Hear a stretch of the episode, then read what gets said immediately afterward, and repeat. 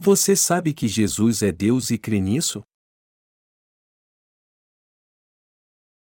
Lucas 4, 16, 30 E, chegando a Nazaré, onde fora criado, entrou num dia de sábado, segundo o seu costume, na sinagoga, e levantou-se para ler. E foi-lhe dado o livro do profeta Isaías, e, quando abriu o livro, achou o lugar em que estava escrito: O Espírito do Senhor é sobre mim, pois que me ungiu para evangelizar os pobres. Enviou-me a curar os quebrantados do coração, a pregar liberdade aos cativos, e restauração da vista aos cegos, a pôr em liberdade os oprimidos, a anunciar o ano aceitável do Senhor.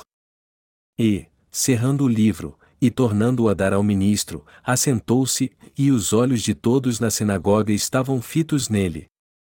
Então começou a dizer-lhes: Hoje se cumpriu esta escritura em vossos ouvidos. E todos lhe davam testemunho, e se maravilhavam das palavras de graça que saíam da sua boca, e diziam: E não é este o filho de José? E ele lhes disse: Sem dúvida me direis este provérbio, médico, cura-te a ti mesmo, faze também aqui na tua pátria tudo o que ouvimos ter sido feito em Cafarnaum. E disse: Bem verdade vos digo que nenhum profeta é bem recebido na sua pátria. Em verdade vos digo que muitas viúvas existiam em Israel nos dias de Elias, quando o céu se cerrou por três anos e seis meses, de sorte que em toda a terra houve grande fome, e a nenhuma delas foi enviado Elias, senão a Sarepta de Sidom, a uma mulher viúva.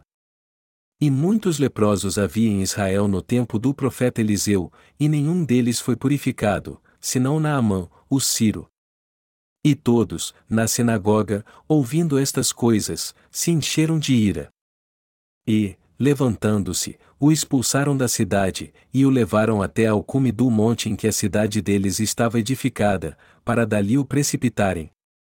Ele, porém, passando pelo meio deles, retirou-se. Você está dizendo que Jesus é Deus? Quando nosso Senhor foi tentado por Satanás após jejuar quarenta dias, ele o venceu pela fé na palavra de Deus. No texto bíblico que lemos acima, o Senhor foi a uma cidade chamada Nazaré, onde ele havia nascido e crescido. Ele foi à sinagoga num sábado e se levantou para ler as Escrituras, como costume na época, e foi-lhe dado o livro do profeta Isaías. Ele abriu o capítulo onde estava escrito no versículo 18: O Espírito do Senhor é sobre mim, pois que me ungiu para evangelizar os pobres. Enviou-me a curar os quebrantados do coração, a pregar liberdade aos cativos, e restauração da vista aos cegos, a pôr em liberdade os oprimidos, a anunciar o ano aceitável do Senhor. O texto das Escrituras que Jesus leu se encontra no livro de Isaías, e depois que o leu ele disse: Hoje se cumpriu esta Escritura em vossos ouvidos. O que ele estava dizendo é que aquela palavra profética do Antigo Testamento falava sobre ele e que ela foi cumprida na vida de todos neste mundo quando ele veio a essa terra. Vamos analisar o conteúdo da palavra do Senhor. Vamos ler a palavra no Evangelho de Lucas capítulo 4, versículo 18. O Espírito do Senhor é sobre mim, pois que me ungiu para evangelizar os pobres. Enviou-me a curar os quebrantados do coração, a pregar liberdade aos cativos, e restauração da vista aos cegos, a pôr em liberdade os oprimidos, a anunciar o ano aceitável do Senhor.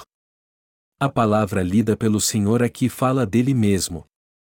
E ele disse que veio a este mundo para fazer essa obra e salvar os cegos que viviam oprimidos pelo pecado, abrir seus olhos e libertá-los pelo seu poder. A palavra que o Senhor diz aqui fala de coisas espirituais. O Senhor disse que libertaria os oprimidos e restauraria a vista aos cegos. Isso quer dizer que ele nos deu a verdadeira liberdade pelo Evangelho da água e do Espírito quando éramos prisioneiros de Satanás por causa dos nossos pecados. E ele também disse que restauraria a vista aos cegos. Isso quer dizer que ele nos faria ver Deus perfeitamente abrindo nossos olhos espirituais através da purificação dos pecados do nosso coração. Mas qual é a palavra que o Senhor de fato quer nos dizer nesse texto? Que ele é o Filho de Deus que veio a este mundo para nos dar a luz da salvação. O Senhor fez brilhar a luz da salvação sobre todos os homens, como ele disse. Mas como é que muitos interpretam essa palavra?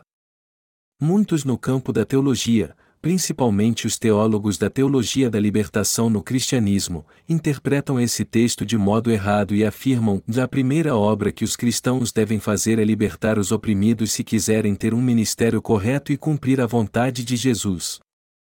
Por essa razão, temos que libertar muitos trabalhadores que são oprimidos com uma jornada pesada de trabalho e baixos salários. Então, por entenderem errado esse texto bíblico, muitos cristãos fazem um trabalho de libertação junto aos sindicatos de várias empresas, mas isso é em vão. Mas o trabalho que o Senhor quer que façamos realmente é o de libertar as pessoas do pecado. O Senhor disse que os pobres sempre estariam entre nós, Marcos 14 horas e 7 minutos. Isso significa que sempre haverá pessoas oprimidas e opressoras. É claro que seria melhor se esse tipo de coisa não acontecesse, mas isso vai acontecer sempre porque este mundo não é perfeito. Na verdade, é algo bom libertar as pessoas oprimidas e rejeitadas pela sociedade. Mas o ministério do Senhor ao vir a essa terra foi o de libertar nosso coração e nossa alma do poder de Satanás e de todos os pecados do mundo. O Senhor veio a este mundo para fazer a obra de libertar as pessoas da opressão do diabo e dar a elas a salvação e a liberdade espiritual. Ele veio para anunciar o Evangelho da água e do Espírito Santo neste mundo. O Senhor mesmo fez essa obra e nos levou a pregar este Evangelho da verdade. Quem trabalha junto aos sindicatos das empresas não são pessoas que querem trabalhar pela justiça do Senhor. É claro que a libertação de todo tipo de opressão e a igualdade dos direitos humanos são valores universais a todos neste mundo. No entanto, o que as pessoas precisam é ser libertas, pois são prisioneiras do pecado. Só assim elas poderão ter um encontro com o Senhor e entrar pela porta da salvação recebendo a remissão de pecados. É isso que significa ter a verdadeira fé e receber a salvação. A única maneira de os pecadores receberem a salvação é crendo no Evangelho da água e do Espírito. Essa é a verdadeira vontade de Deus para os que são oprimidos pelo pecado, que sofrem como escravos de Satanás, que eles sejam salvos crendo na justiça do Senhor. É disso que o Senhor está falando no texto bíblico deste capítulo e o significado da frase: Hoje se cumpriu esta escritura em vossos ouvidos. Todos na sinagoga ouviram a palavra de Jesus e acharam muito bom o que ele leu, porque falava da graça que Deus iria derramar sobre eles. Só que tinha um problema, vá aos seus olhos, Jesus era apenas o filho de José. Como você sabe muito bem, Jesus nasceu em Belém, mas cresceu na cidade de Nazaré. Foi por isso que as pessoas que o conheciam muito bem pensaram: espere um pouco. Este não é o filho de José? O Senhor então disse a eles: Sem dúvida me direis este provérbio, médico, cura-te a ti mesmo, faze também aqui na tua pátria tudo o que ouvimos ter sido feito em Cafarnaum. O que significa isso? O que as pessoas queriam dizer a Jesus era isso: você não é filho de José. Eu conheço seus irmãos e você não é isso que está pensando, está bem? Naquela ocasião, as pessoas não creram que Jesus era o Filho de Deus e o Salvador da humanidade. Mas o Senhor conhecia seu coração. Era isso que elas estavam pensando, e dizem que você curou enfermos em Cafarnaum. Bom, vá em frente e faça a mesma coisa aqui agora. Faça isso aqui em Nazaré, onde você cresceu. Assim nós acreditaremos em você. Mas o Senhor já conhecia seu coração antes mesmo que eles dissessem essas palavras. Muitos naquela época não creram em Jesus Cristo como seu Salvador, embora ele tenha vindo a este mundo para salvar todos que viviam oprimidos pelo pecado e eram escravos dele. Mas ele de fato salvou a todos do pecado com o Evangelho da água e do Espírito. Apesar de muitos afirmarem que criam em Jesus, eles não criam nele como seu perfeito Salvador. Todos na cidade de Nazaré, onde Jesus tinha crescido, não criam nele assim. Mesmo Jesus tendo feito obras maravilhosas e milagres na sua cidade, e por mais que as palavras que ele disse tenham sido verdadeiras, as pessoas não creram nele. Foi por isso então que ele disse: Bem verdade vos digo que muitas viúvas existiam em Israel nos dias de Elias, quando o céu se cerrou por três anos e seis meses, de sorte que em toda a terra houve grande fome, e a nenhuma delas foi enviado Elias, senão a Sarepta de Sidom, a uma mulher viúva. E muitos leprosos havia em Israel no tempo do profeta Eliseu, e nenhum deles foi purificado, senão Naamã, o Ciro, ou Lucas 4, 25 e 27. Você sabe o que esse texto quer dizer? Quer dizer que muitos no Antigo e no Novo Testamento não criam na justiça do Senhor. Embora Jesus tenha vindo pelo Evangelho da água e do Espírito para eles, embora ele fosse o Filho de Deus, aquele que criou todo o universo e o Salvador, e embora ele tenha livrado a todos da opressão e da escravidão do pecado, eles não creram nele como seu Salvador. Eles de fato não creram nele como seu Salvador. É disso que Jesus está falando nesse texto. O Senhor veio a este mundo, salvou todos que eram escravos do pecado e abriu os olhos dos que estavam espiritualmente cegos. Entretanto, só havia um número pequeno de pessoas que de fato cria que ele veio a este mundo para nos salvar e fez isso realmente. No Antigo Testamento, só o general Naamã, dentre todos os leprosos que viviam em Israel e na Síria, recebeu a salvação, só a viúva de Sarepta e sua família, na região de Sidom, foram salvos da fome que houve em Israel.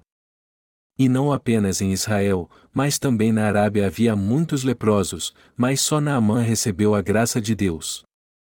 Muitos morreram quando houve uma grande fome em Israel naquela época. Todavia, só a viúva de Sarepta recebeu a graça de Deus. Isso nos mostra que somente estas duas pessoas puderam receber a graça de Deus pela fé no Antigo Testamento, embora muitos vivessem naquela época. Hoje, nosso Senhor nos salvou e nos deu a verdadeira liberdade. Contudo, o número de pessoas que creem na justiça do Senhor é muito pequeno, assim como também é pequeno o número dos que estão preparados para receber este Evangelho da água e do Espírito em seu coração. Havia muitos leprosos na época do Antigo Testamento, mas o general Naamã foi o único e ficou curado pela fé da obediência quando o Senhor Deus falou com ele através do profeta Eliseu, que o mandou se lavar sete vezes no rio Jordão. E o que aconteceu quando todos estavam morrendo por causa da fome que assolou Israel? O Senhor disse a Elias para procurar uma viúva em Sarepta. Só que o único alimento que restava à viúva era um pouco de farinha, que dava apenas para fazer um bolo ou um caldo com algumas ervas. Ela ia fazer a última refeição com seu filho e depois morrer de fome, 1 Reis 17 horas e 12 minutos. Aquela viúva e seu filho iam comer e depois só esperar para morrer de fome quando Deus lhes enviou o profeta Elias. Quando ele chegou à porta da cidade, ela estava pegando lenha. Então Elias, servo de Deus, disse a ela: Traze-me, peço-te, numa vasilha um pouco de água que beba, ou um reis 17 horas e 10 minutos. A viúva de Sarepta fez então como Elias disse. Ela recebeu a palavra de Deus, por isso, foi salva junto com seu filho. Esse relato nos mostra que não houve de fato muitos que creram e obedeceram à palavra de Deus no Antigo Testamento, e como naqueles dias, quando o Senhor veio a este mundo nos dias do Novo Testamento, houve poucos que de fato creram no seu ministério da salvação, embora ele tenha salvado toda a humanidade com o Evangelho da água e do Espírito e lhe dado a liberdade livrando-a da opressão. Mas por que isso aconteceu? Porque as pessoas do mundo olharam para Jesus pelo lado humano e acharam que ele era apenas um homem qualquer. Elas não deram a Jesus o valor que ele merecia realmente. Porém, Jesus com certeza é o Filho de Deus. E tem mais, ele é o Filho de Deus e nosso Deus, quem criou tudo o que há no universo. Portanto, embora eu me refira a ele apenas como o Jesus Cristo, o Filho de Deus ou quando prego, para facilitar seu entendimento, quando o descrevo em algum documento eu uso a expressão o Jesus Cristo, o Filho de Deus Pai. Jesus Cristo é o Criador. Ele é Deus. Você nunca poderá receber a graça do Senhor se achar que Jesus é somente um ser humano e julgá-lo numa perspectiva humanista. As pessoas hoje também são assim. Nosso Senhor veio a este mundo na época do Novo Testamento, mas quem vivia em Nazaré, sua cidade natal, não creu que ele era Deus. Ao contrário, olharam para ele e então disseram: Veste não é o filho de José? Porém, as pessoas dos outros vilarejos creram nas obras maravilhosas e nos milagres que Jesus realizou porque não o conheciam bem, humanamente falando. Mas os moradores de Nazaré não agiram assim. Eles não creram em Jesus porque não acreditavam na sua divindade, pois o viam com seus olhos carnais. É por isso que nós temos que olhar para Jesus como dizem as Escrituras, de uma forma espiritual. Quem não olha para Jesus ou para a palavra do Senhor de um modo espiritual acaba tendo atitudes erradas como estas, eu me decepciono muito quando peço alguém para fazer algo.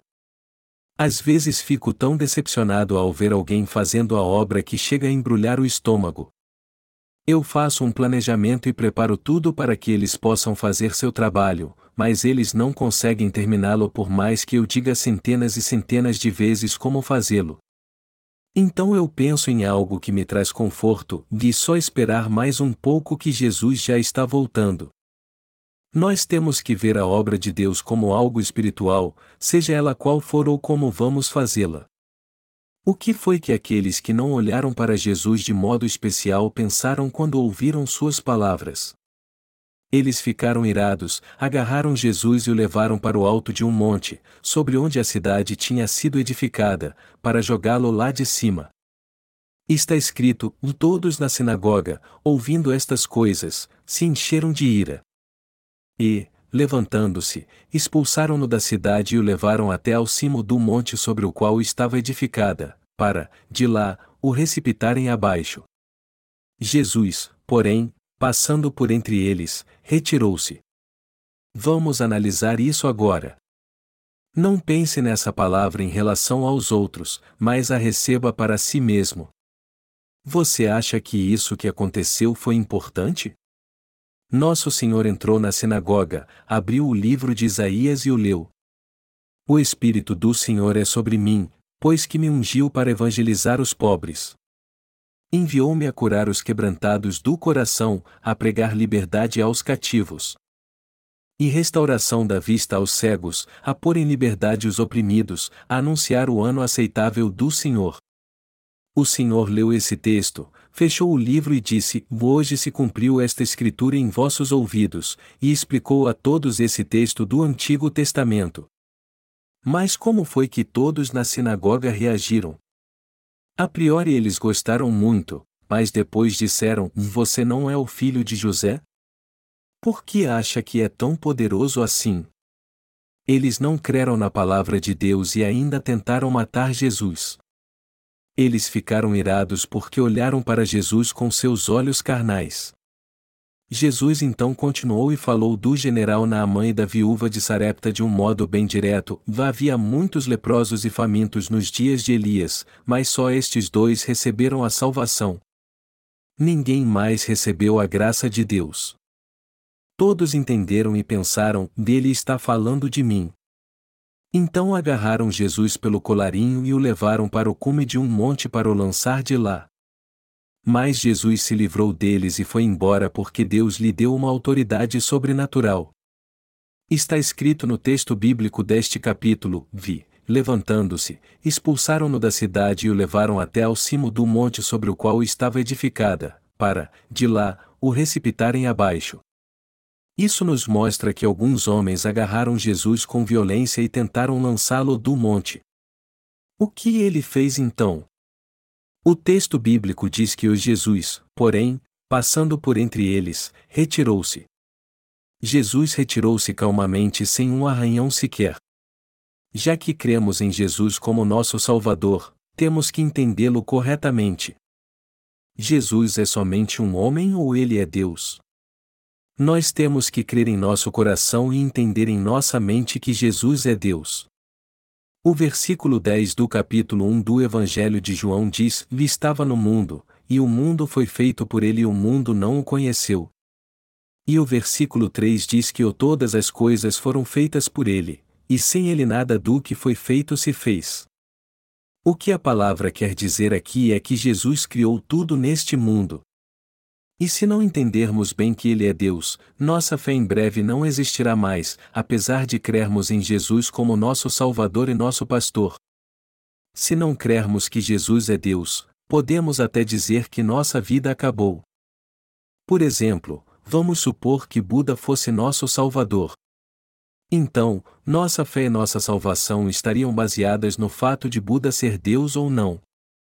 Se Buda fosse humano, não poderíamos crer nele porque ele seria um ser imperfeito. E mesmo que ele tivesse nos salvado, esta salvação não seria verdadeira, pois seria a obra de um ser humano. Mas o que aconteceria se ele de fato fosse Deus? Esta salvação seria perfeita. Caso ele tivesse criado o universo, vindo a este mundo num corpo carnal, tirado todos os pecados do homem e levados sobre seu corpo ao ser batizado, e também tivesse oferecido seu corpo a Deus como oferta de sacrifício, sido condenado e ressuscitado dos mortos, sua obra da salvação seria fiel e perfeita. A obra que ele fez então poderia salvar as pessoas do pecado, porque sendo Deus, ele teria poder para fazer isso. Nós cremos em Jesus e recebemos dele a salvação porque ele é o Deus Criador e o Salvador que nos salvou. Quando nós lemos a palavra no Novo Testamento, podemos ver Jesus e os judeus discutindo sempre, e a razão disso é que eles conheciam apenas seu lado humano. Eles só sabiam que Jesus era filho de José. Jesus foi criado em Nazaré. O que pode vir de bom de Nazaré? Eles nunca reconheceram que Jesus é Deus porque o viam de um modo carnal. Quando nós coreanos queremos ofender alguém, nós dizemos, seu caipira idiota. Ainda mais quando sabemos que a pessoa veio do interior. Mas, na verdade, temos que respeitar o lugar onde as pessoas nasceram. As pessoas que moram nas grandes capitais geralmente são mais astutas mas as pessoas do interior são mal educadas. Elas fazem coisas que dá vontade de espancá-las até a morte sem elas nem mesmo saberem por que estão sendo espancadas. Podemos ver assim que o caráter das pessoas pode variar muito dependendo de onde nasceram. Mas isso não tem importância alguma no que se refere a nascer de novo. Quando nascemos de novo, somos libertos de todos estes preconceitos humanos graças ao Senhor. Todavia, o problema é que, embora o Senhor seja o Deus que veio a este mundo como Salvador num corpo carnal, as pessoas só olharam para o seu lado humano e o consideraram homem apenas, não Deus. Os que estavam na sinagoga fizeram o mesmo. Eles olharam para Jesus e não o respeitaram, dizendo: Jesus nasceu em Belém e foi criado na cidade de Nazaré. E Nazaré é uma das cidades menos desenvolvidas de Israel. Além disso, Jesus é o filho de José que veio desta cidadezinha. Havia uma pequena cidade chamada Jimbu na província de Kangwon na Coreia, e eu estive lá algum tempo atrás. Eu parei ali quando fui ao casamento do pastor Jaemoa porque me disseram que um irmão morava ali. Nós temos alguns pastores na província de Kangwon, o distrito onde há mais montanhas na Coreia, às vezes eles me dizem, eu morava na cidade grande como o senhor, embora todos tenham vindo de cidades pequenas. Mas certa vez alguém de Jimbu disse, eu sou de Jimbu, e todos eles desprezaram sua cidade natal e disseram, daquele lugar subdesenvolvido? Os judeus fizeram o mesmo. Todos eles desrespeitaram Jesus, pois sabiam que ele era de Nazaré. A conversa acabava quando alguém dizia que era de Nazaré. Eles acharam que não podia vir nada de bom de Jesus. Quando lemos a palavra que fala sobre isso, vemos que todos ficaram com raiva depois que ouviram Jesus falar daquele jeito, o tomaram e tentaram jogá-lo de um monte abaixo. Mas Jesus passou no meio deles e foi embora tranquilamente. Isso nos mostra sua natureza divina. Mas ele também falou com autoridade quando encontrou pessoas endemoninhadas. Uma vez Jesus disse: demônio, saia agora. E os demônios disseram: Que temos nós contigo, Jesus, Filho de Deus?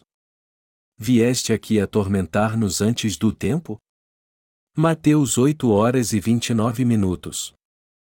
Era isso que os demônios estavam dizendo: Tu és o Filho de Deus e o Criador.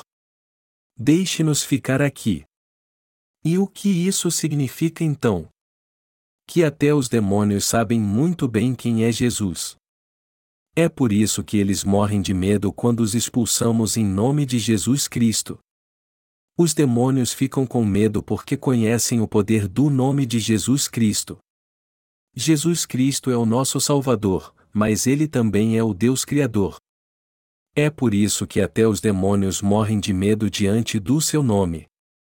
Nós temos que entender muito bem isso. As pessoas naquela ocasião tentaram jogar Jesus do monte para matá-lo, porém ele passou no meio deles ileso. A divino poder do Senhor frustrou seus planos. Isso nos mostra a natureza divina de Jesus. Jesus é Deus, não humano. Ele tem duas características então, ele é Deus e homem. Jesus é Deus e homem ao mesmo tempo. Ele é humano e Deus, assim como nosso Salvador. Assim como diz a palavra, e porque Deus amou o mundo de tal maneira que deu o seu Filho unigênito, o Deus Todo-Poderoso veio a este mundo para nos salvar do pecado.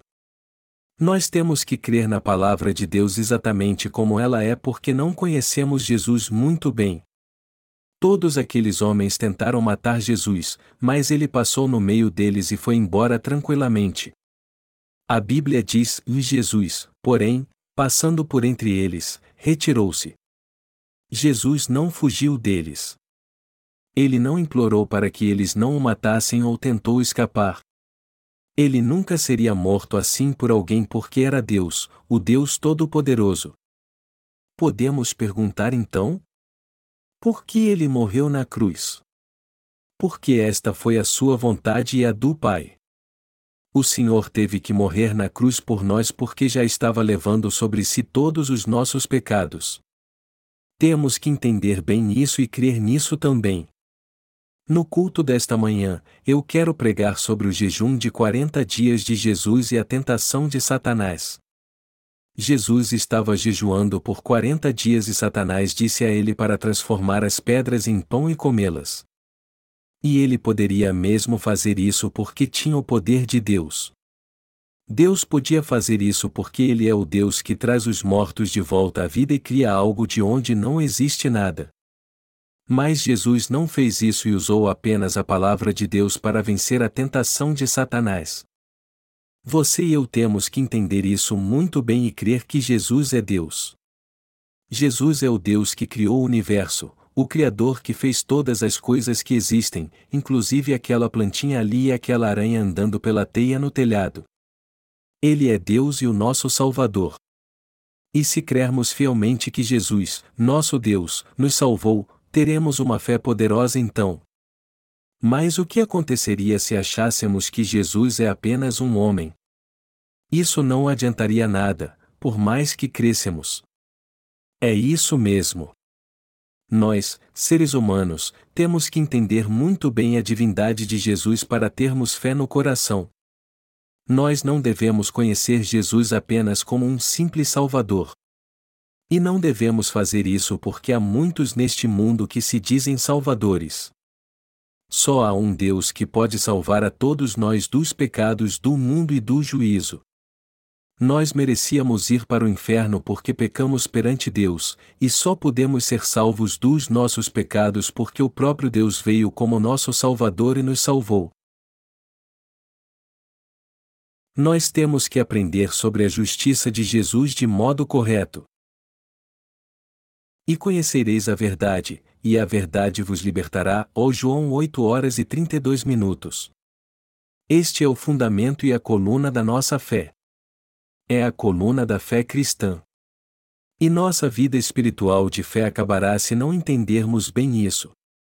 Nós não vamos conhecer bem Jesus e crer nele se confessarmos apenas: Eu creio em Jesus, o Filho de Deus.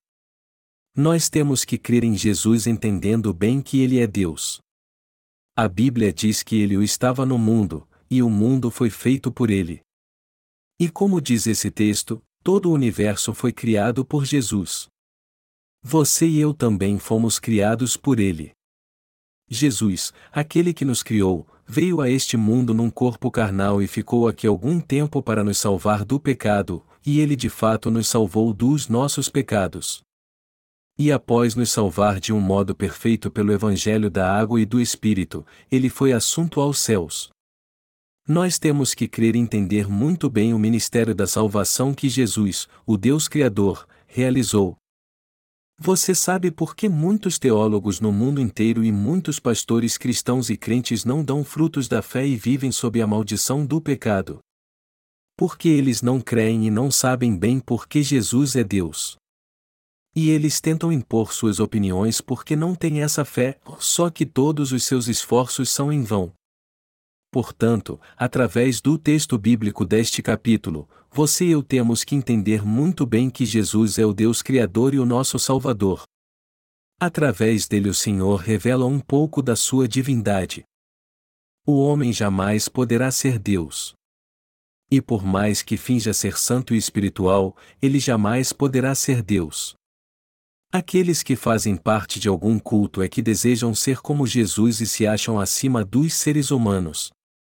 Todos os pastores e ministros que se acham acima dos seres humanos estão endemoninhados ou fazem parte de uma seita.